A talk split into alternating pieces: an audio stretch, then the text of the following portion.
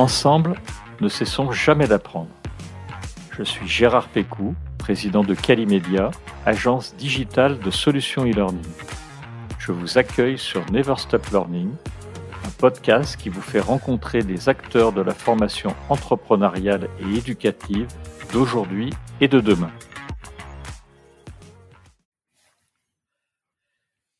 Bienvenue à tous nos auditeurs pour ce premier épisode de l'année 2022. J'en profite pour vous souhaiter à toutes et à toutes une merveilleuse année. Je vous adresse vraiment tous mes meilleurs voeux, plein de grands succès personnels et professionnels. Réalisez tous les projets qui vous sont chers, surtout les plus fous, et bien évidemment, ne cessez jamais d'apprendre. Je pensais que ce début d'année était propice pour parler d'un sujet qui concerne les bonnes résolutions. C'est l'époque. Plus particulièrement, je souhaitais aborder le sujet du tabac, qui est un véritable fléau, qui vous concerne peut-être directement, du moins la plupart d'entre nous, on a au moins un proche qui est un fumeur. Pour parler de ce sujet, nous recevons donc aujourd'hui Romain Defoy-Dubray, le directeur activation omnicanal du groupe pharmaceutique Pierre Fabre Medical Care, ainsi que Didier Jonquero, qui fait également partie de Pierre Fabre Medical Care en tant que responsable médical. Bonjour Romain, bonjour Didier. Bonjour Gérard. Bonjour Didier. Alors, pourriez-vous présenter brièvement vos parcours respectifs? C'est un peu traditionnel dans Never Stop Learning. Comment en êtes-vous arrivé à vos postes actuels? Didier, tu veux commencer? Alors je vais commencer. Donc euh, je suis euh, docteur en pharmacie, j'ai un PhD en pharmacologie qui m'a permis d'effectuer l'essentiel de ma carrière en R&D, à la fois dans le public puis maintenant dans le privé. Après 28 ans de recherche, euh, j'ai décidé de changer de trajectoire et d'aller à l'autre bout de la chaîne du médicament, et notamment pour satisfaire un besoin d'interagir avec le professionnel de santé au service du patient. Appartenant maintenant au département des, des affaires médicales corporate du groupe Pierre Fabre. Je suis donc le responsable médical pour la gamme sevrage tabagique avec des interactions fortes avec les départements marketing et digital pour servir cette communication scientifique de nos gammes, mais aussi et surtout répondre aux professionnels de santé, à leurs besoins et aux autorités de santé. Merci Didier. Romain, tu prends la suite? J'ai commencé moi, il y a une vingtaine d'années euh, dans, le, dans le digital, tout d'abord en agence de publicité chez euh, EuroRSCG, puis au siège de Citroën, au siège, au siège Europe. Et ça fait 13 ans que je travaille dans l'industrie pharmaceutique, tout d'abord pour MSD au niveau, euh, au niveau global, et puis depuis une dizaine d'années pour, pour Pierre Fabre, où j'ai occupé différentes fonctions, euh, qui euh, ont permis de digitaliser euh, quelques fonctions de, de, de l'entreprise. Donc j'ai notamment mis en place une cellule d'innovation par le digital hein, qui permet d'accompagner les porteurs de projets en interne et de s'ouvrir à la collaboration avec les, les, startups. Et plus récemment, depuis un an et demi, j'ai rejoint la filiale France de Pierre Fabre Medical Care sur un poste très opérationnel, axé sur la recherche de résultats à court terme, euh, où j'ai le plaisir d'animer une équipe qui assure la visibilité de nos produits de santé, euh, de nos services, à travers différents canaux, comme euh, les plateformes digitales pour les prescripteurs, celles pour les patients, le travail avec les activations avec les grossistes, les e-commerçants, et puis bien sûr la présence de nos produits dans les pharmacies physiques. Et cela donc en étroite collaboration avec les équipes marketing, le médical, notamment Didier, les réseaux de commerciaux et les forces de visite médicale. Merci à, tous les deux. Alors, j'en ai parlé en introduction, le tabac est un véritable fléau en France. J'ai lu dernièrement qu'un quart des Français fument tous les jours. Vous savez sûrement d'autres chiffres tous les deux en tête. Quels sont les enjeux du tabagisme? Alors, je propose une, réponse en plusieurs points. Le premier point, c'est premièrement prévenir l'entrée du tabagisme et euh, favoriser la sortie du tabagisme. Prévenir l'entrée du tabagisme, c'est s'adresser aux jeunes, parce que l'on sait que, par exemple, en 2019, on avait 27% des femmes de 18 à 24 ans et 36% des hommes de 18 à 24 ans qui fumaient régulièrement, ce qui est énorme favoriser la sortie du tabagisme. Pourquoi? Parce qu'en 2020, effectivement, on sait que plus de 3 adultes sur 10, dans la tranche 18 à 75 ans, déclaraient fumer et donc euh, cette proportion-là est en légère augmentation par rapport aux années précédentes qui avaient connu une baisse continue. On sait parmi cette proportion-là de un peu plus de 30% que 25% fument régulièrement. Aider les fumeurs à sortir du tabagisme, cela signifie avoir une communication juste et personnalisée via les professionnels de santé. L'objectif, l'objectif c'est une génération sans tabac en 2030-2032, soit moins de 5% de fumeurs parmi les enfants nés en 2014. D'un point de vue santé publique, il faut savoir que le tabac est la première cause de mortalité évitable en France et dans le monde. En France, par exemple, le tabac est responsable d'environ 75 000 morts par an, ce qui représente à peu près 20 à 25 fois plus que la mortalité due aux accidents de la route. C'est une mortalité par cancer ou due aux pathologies cardiovasculaires ou respiratoires et des pathologies infectieuses. Et il a été depuis quelques années mis en place plusieurs plans ou programmes nationaux de lutte contre le tabagisme et donc ce programme national a été en 2021 l'occasion d'être réaffirmé à l'occasion du plan cancer décennal. Donc plan de lutte contre le tabagisme réaffirmé comme étant une priorité étant donné que le cancer est la première cause de mortalité en France avec environ 145 000 décès par an dont plus d'un tiers sont dus au tabagisme. En France, je crois que le mois sans tabac, c'est le mois de novembre. Tu nous le confirmes, Didier? Tout à fait. Et je crois qu'il existe également plusieurs autres manifestations autour de ce sujet. Je crois qu'il y a une journée mondiale sans tabac qui est le 31 mai. Est-ce qu'il y en a, a d'autres de manifestations ou c'est les deux principales? Alors, d'un point de vue, on va dire communication et à l'initiative d'autorités de santé euh, gouvernementales, ce sont les deux principales communications en France. Donc, moi sans tabac au mois de novembre. Donc, c'est sous l'égide de Santé publique France maintenant. En 2021, nous étions euh, la sixième édition puisque ça existe depuis 2016. Et c'est vraiment le mois pour se lancer un défi, défi lancé donc aux fumeurs, car on sait que s'arrêter un mois, c'est multiplié par 5 ses chances d'arrêt définitif du tabac. Ah Piqûre de rappel au mois de mai, tous les ans. Là, on parle de la journée mondiale sans tabac, donc relayée par des organisations internationales comme l'OMS par exemple. Après, il n'y a pas d'autres événements qui soient médiatisés, on va dire, tels que les deux précédents que je viens de citer. Non, il y a euh, d'autres moments pour parler d'arrêt du tabac. Je pense qu'on y viendra un petit peu plus tard. D'accord. Alors nous, on va apporter modestement notre pierre en ce début du mois de janvier avec le podcast. Romain, justement, je crois que chez Pierre Fabre, euh, vous avez développé un projet de e-learning pour améliorer la prise en charge du patient dans la prévention anti-tabac. Pourquoi vous avez créé ce contenu et à quelle attente il répondait? Oui, effectivement, depuis bientôt un an, euh, nous euh, avons créé un programme e-learning à destination des professionnels de santé pour les aider à se former à bien prendre en charge un patient souhaitant rentrer en phase de sevrage de son tabagisme. Alors, pourquoi nous l'avons créé? Tout simplement parce que c'est un besoin qui nous a été à maintes reprises remonté par les personnes concernées, à savoir les professionnels de santé, aussi bien prescripteurs, que ce soit des médecins généralistes, des spécialistes, des kinés, euh, des sages-femmes, des infirmiers, que les pharmaciens qui dispensent en officine.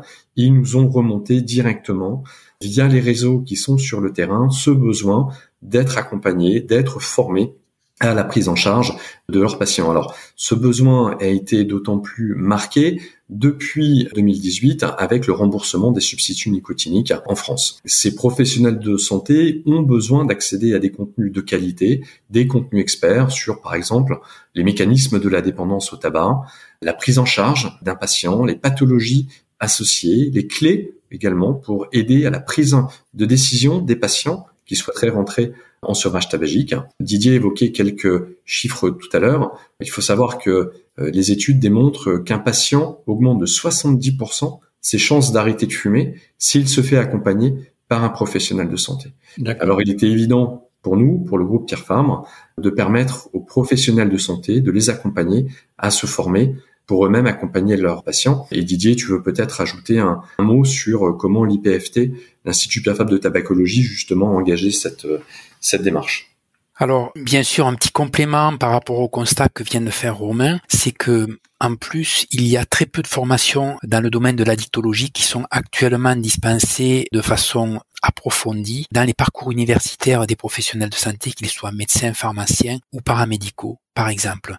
Donc, il y a bien évidemment les diplômes universitaires ou interuniversitaires en tabacologie et addictologie, mais ce n'est pas suffisant, d'où l'importance en tant qu'acteur majeur du sevrage tabagique en France que les laboratoires pharmaceutiques Pierre Fabre et l'Institut Pierre Fabre de tabacologie se soient emparés de cette question de la formation. L'Institut Pierre Fabre de tabacologie regroupe des professionnels qui sont engagés et reconnus dans ce domaine-là et effectivement ont apporté leur contribution ou leur complémentarité à cette plateforme digitale dont a parlé Romain pour créer ces modules de formation e-learning notamment. D'accord. À quoi ressemble ce projet concrètement, Romain? Alors concrètement, ce sont 11 modules, 11 cours qui sont disponibles sur Internet. 5 cours dits essentiels, 6 cours dits complémentaires pour approfondir selon sa spécialité, selon ses besoins. Ce sont des modules qui sont relativement courts, entre 6 et 20 minutes chacun, pour favoriser une consommation presque instantanée des contenus.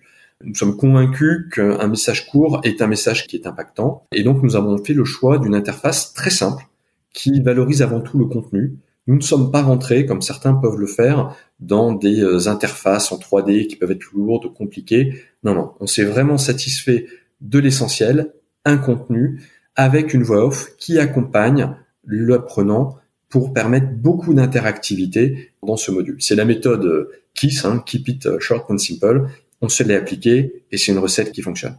D'accord. Une originalité peut-être hein, sur ce programme qui fait aussi son efficacité, c'est son mode de diffusion. Nous avons un site qui s'appelle Tabagora qui permet de consulter ce programme e-learning ainsi que d'autres contenus, mais nous avons fait le choix d'apporter ces contenus là où les professionnels de santé ont l'habitude de se rendre pour se former et s'informer. C'est-à-dire qu'on va à leur rencontre. On leur propose de venir sur notre site, bien sûr, mais on ne se suffit pas de ça. On va à leur rencontre. Et c'est pour cela que nous avons également rendu disponible ces 11 modules de e-learning sur Vidal, qu'on ne présente plus avec ces 400 000 professionnels de santé inscrits, et plus spécifiquement Vidal Campus, qui est la plateforme e-learning de ce célèbre site. Et on va pas s'arrêter là, puisqu'on va également continuer à aller à la rencontre des professionnels de santé en travaillant avec euh, certains groupements pharmaceutiques et euh, certains acteurs des logiciels de gestion d'officine pour aller à la rencontre des pharmaciens sur euh, leur lieu d'exercice et leur proposer ces contenus dans leur environnement de, travail au quotidien.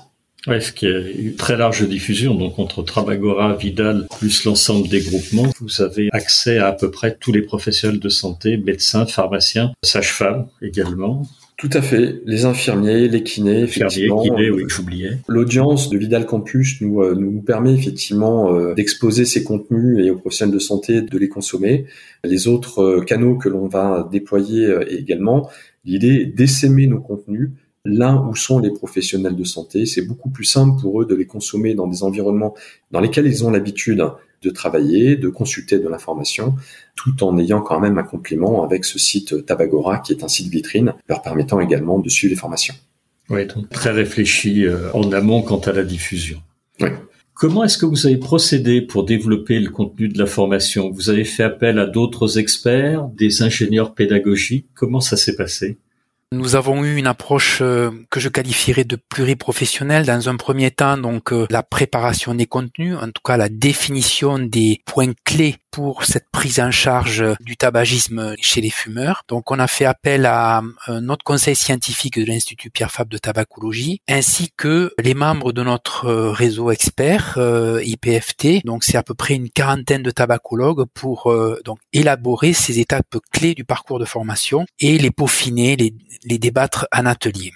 Ensuite, il y a eu la partie euh, mise en forme euh, grâce aux ingénieurs pédagogiques. Donc, nous avons eu recours à des ingénieurs pédagogiques pour préparer les storyboards et compartimenter les différents modules et les rendre interactifs. Et ensuite, il y a eu effectivement, en tant qu'industrie pharmaceutique, nous, nous devions d'avoir une validation réglementaire pour euh, être euh, ben, compliant avec toutes les règles de l'industrie pharmaceutique, ce qui apporte de la crédibilité à notre euh, formation vis-à-vis des apprenants professionnels de santé. C'est pas trop compliqué, Didier, de coordonner 40 experts sur un sujet comme ça?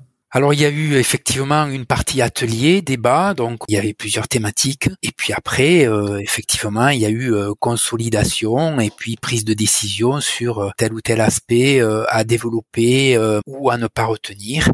Globalement, ça s'est bien passé, pas de problème. Ça, j'imagine, mais 40 euh, experts, je suis admiratif parce qu'il y a souvent différentes euh, écoles de pensée, différentes pratiques, et, et c'est pas simple de coordonner une quarantaine d'experts comme vous l'avez fait sur un sujet aussi crucial.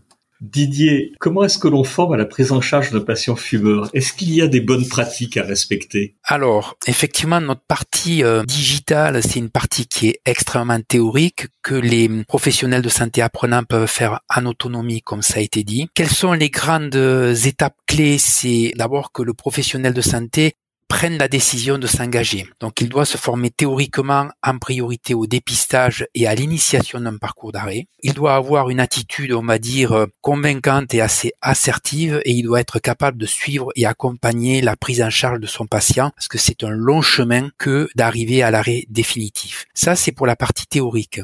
Ensuite, il y a le savoir-être du professionnel de santé qui est plutôt axé sur euh, le comportement, sa psychologie pour maintenir donc la motivation du fumeur à poursuivre son parcours d'arrêt, pour maintenir cette alliance thérapeutique qui doit s'instaurer entre lui et son patient fumeur cet état d'esprit, cette disponibilité, cette empathie qu'il doit avoir et ne pas être dans le jugement. Donc ça, c'est vraiment une partie, ce savoir-être qui s'acquiert avec l'expérience et probablement aussi qui s'acquiert grâce au contact avec euh, les experts tabacologues ou KON le locaux qui peuvent prodiguer quelques conseils, partager leur propre expérience.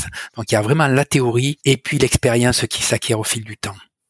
D'accord. Et sur ce savoir-être, Didier, vous donnez quelques éléments dans la formation ou vous êtes plus resté sur l'environnement? Alors on est plus resté sur l'environnement. Il y a quelques clés concernant euh, effectivement euh, l'écoute attentive, l'empathie. Euh, il y a quelques modules également. alors c'est pas immédiatement dans l'e-learning, mais plus sur notre plateforme Tabagora, comme l'a dit Romain. Il y a quelques regards d'experts sur ces techniques comportementales que le professionnel de santé doit avoir. Mais on n'est pas vraiment rentré dans les détails à ce niveau-là. D'accord. Romain, on va revenir vers toi sur la construction du parcours, puisque dans d'autres épisodes de Never Stop Learning, on a souvent parlé de l'importance du choix des modalités. Et je voulais savoir, euh, avec IPFT, comment vous avez procédé à ce niveau-là. Alors, on en a un tout petit peu parlé tout à l'heure. Didier nous, nous a évoqué l'interactivité que vous aviez mis. Est-ce que il y a d'autres choses euh, que vous avez mis en place dans ce parcours euh, qu'effectue l'apprenant?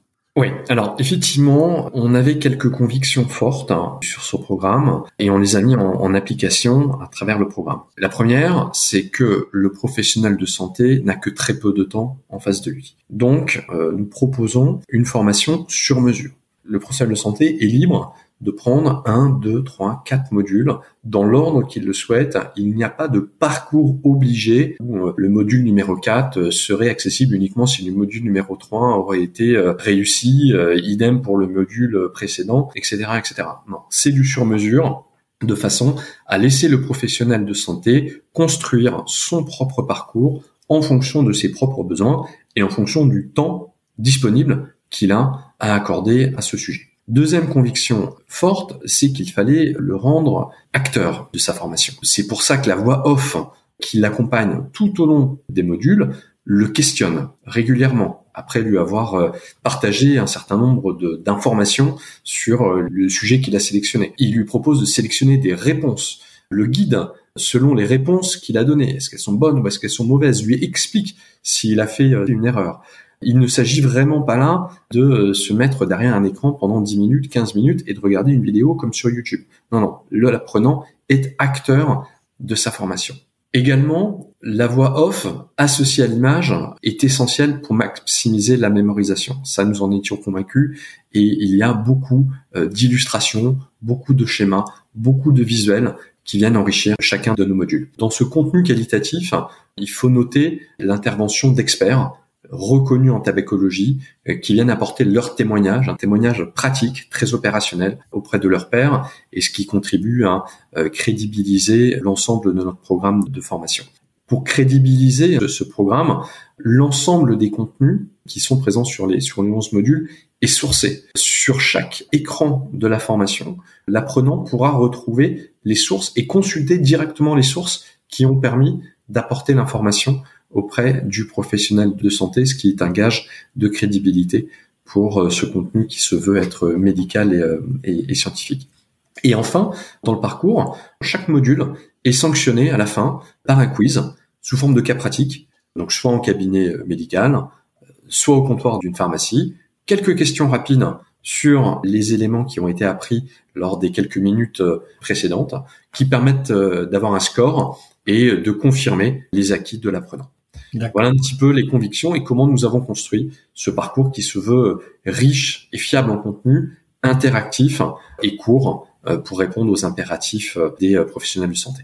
Oui, très pratique en fait. Les témoignages pratiques que tu évoquais, Romain, c'est des témoignages que vous avez faits sous forme d'interviews vidéo? Oui, ce sont des interviews vidéo qui ont été faits, par exemple dans le cabinet de certains professionnels de santé. Didier, tu veux peut-être en dire un, mot? On a effectivement cinq vidéos qui ont été réalisées euh, auprès de deux experts en tabacologie, que sont les docteurs Jean Perriot et Philippe Dichenet, par rapport donc à des messages impactants qu'ils souhaitaient faire passer sur comment initier un traitement, comment faire un repérage, quelle attitude avoir, et je fais référence à ce que je disais sur le savoir-être, parce que le docteur Guichenet est un spécialiste des thérapies cognitivo-comportementales, donc avec une dimension psychologique extrêmement prégnante dans son discours et dans sa prise en charge. Et donc, euh, voilà, on a voulu rendre l'e-learning encore plus vivant en insérant quelques vidéos choisies sur des thématiques choisies d'experts reconnus dans le domaine. D'accord. Mais je crois que vous avez bien fait. En fait, vous avez joué sur l'interactivité, sur le micro-learning, c'est-à-dire des modules plutôt courts. Ça, je, je, crois savoir que sur votre cible, donc qu'on a évoqué, qui sont des professionnels de santé, je crois que, mais ça, je parle sous ton contrôle, Romain, parce que tu es plus au fait que moi de ces contraintes que vous avez. Mais un médecin, il accorde cinq minutes, ce qui veut pas dire qu'il va regarder pendant cinq minutes un module, il peut faire le choix plutôt de faire deux fois cinq minutes ou trois fois cinq minutes, mais si on lui propose des choses plus longues, ça peut être compliqué, ou alors il est obligé de les voir en plusieurs fois. Et chez les pharmaciens, c'est pas beaucoup mieux. Je crois qu'on a entre 5, 6, 7 minutes grand maximum. Vous confirmez, Romain et Didier, ou c'est, ça faisait vraiment partie de vos contraintes, j'imagine? C'est ça. C'est-à-dire que aujourd'hui, face à un écran, professionnel de, santé en l'occurrence, quand il est seul face à son écran, il va passer euh, une dizaine de minutes grand maximum pour se renseigner sur une information qui l'intéresse.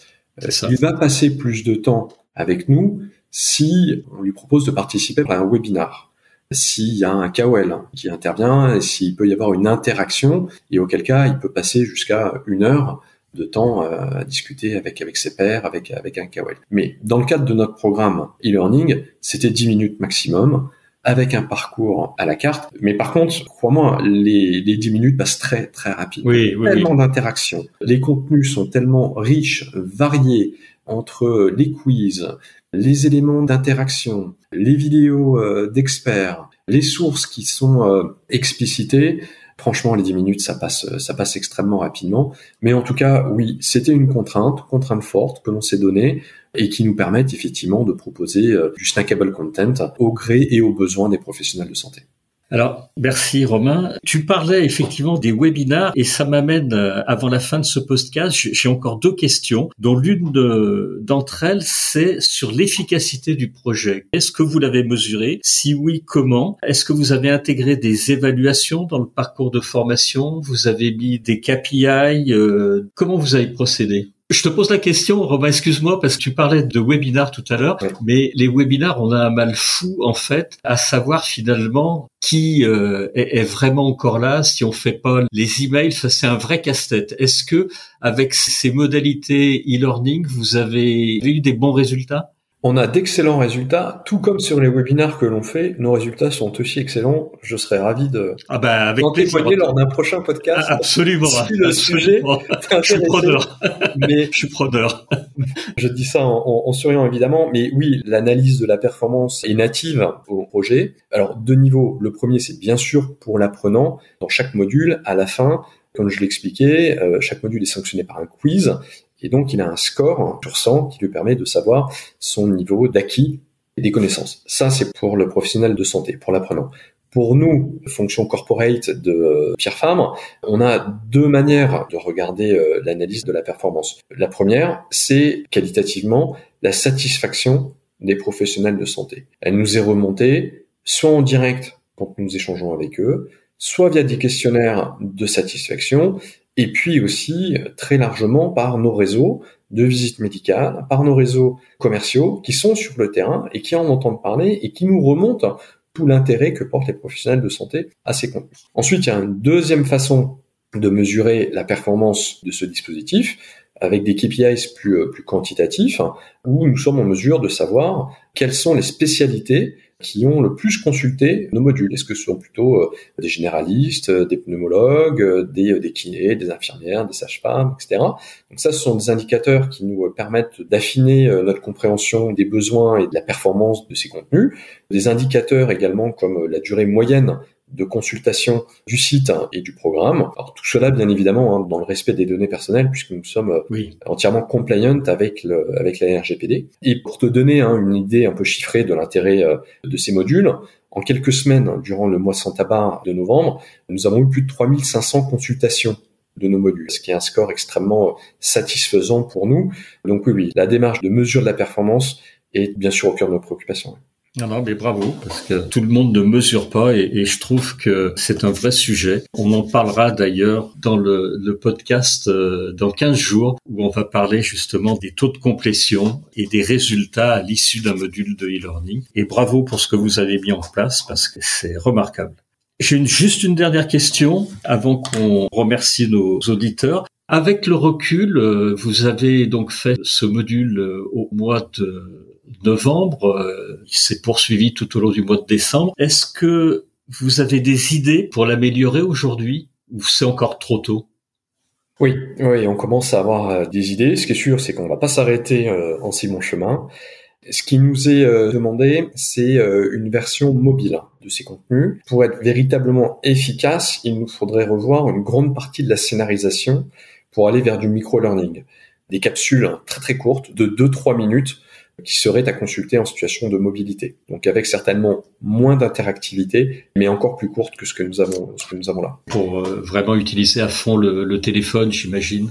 Exactement, exactement. On nous demande euh, également des séances euh, plus longues, à plusieurs, en présentiel, pour pouvoir échanger entre pairs et avec euh, l'animation par un KOL euh, local, euh, par exemple. Ça, j'imagine que ça fait écho à ce que disait Didier, peut-être pour donner des éléments sur le savoir-être, non? Également, ça peut être donc l'occasion de travailler cet aspect-là de la prise en charge du sauvage tabagique, effectivement. Ce qui aurait effectivement du sens. Et puis, euh, pour terminer, euh, une autre idée, hein, euh, pourquoi pas un podcast? Il paraît que ce format fonctionne très bien. Ça marche très très bien. Ça, ça marche très très bien. Merci Romain pour ce clin d'œil. Mais oui, oui, ça marche, ça marche très très bien.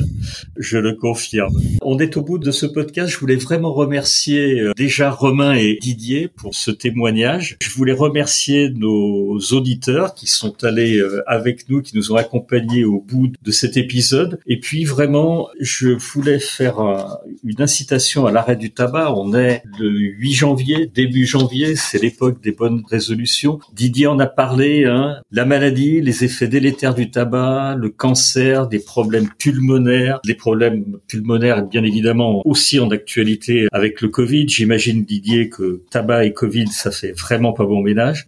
C'est un véritable fléau, donc un quart des Français fument tous les jours, donc si vous en faites partie, bah, à la fin de ce podcast, euh, prenez une bonne résolution. Arrêtez et euh, pour le coup, ne cessez avec nous, ne cessez jamais d'apprendre. Merci Didier, merci Romain et à, à très bientôt. Merci Gérard, à bientôt. Merci Didier.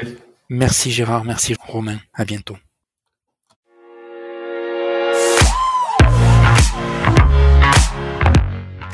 Vous êtes arrivé à la fin de cet épisode. Je vous remercie pour votre écoute attentive. Si l'épisode vous a plu, partagez-le auprès de votre entourage et donnez-lui une bonne note suivie d'un commentaire sympathique pour nous aider à grimper dans les classements. Je suis Gérard Pécou, président de Calimedia. Si vous cherchez une solution e-learning, rendez-vous sur calimedia.fr. Notre équipe vous accompagnera avec un très grand plaisir. Nous nous retrouverons dans le prochain épisode de Never Stop Learning pour qu'ensemble, nous ne cessions jamais d'apprendre.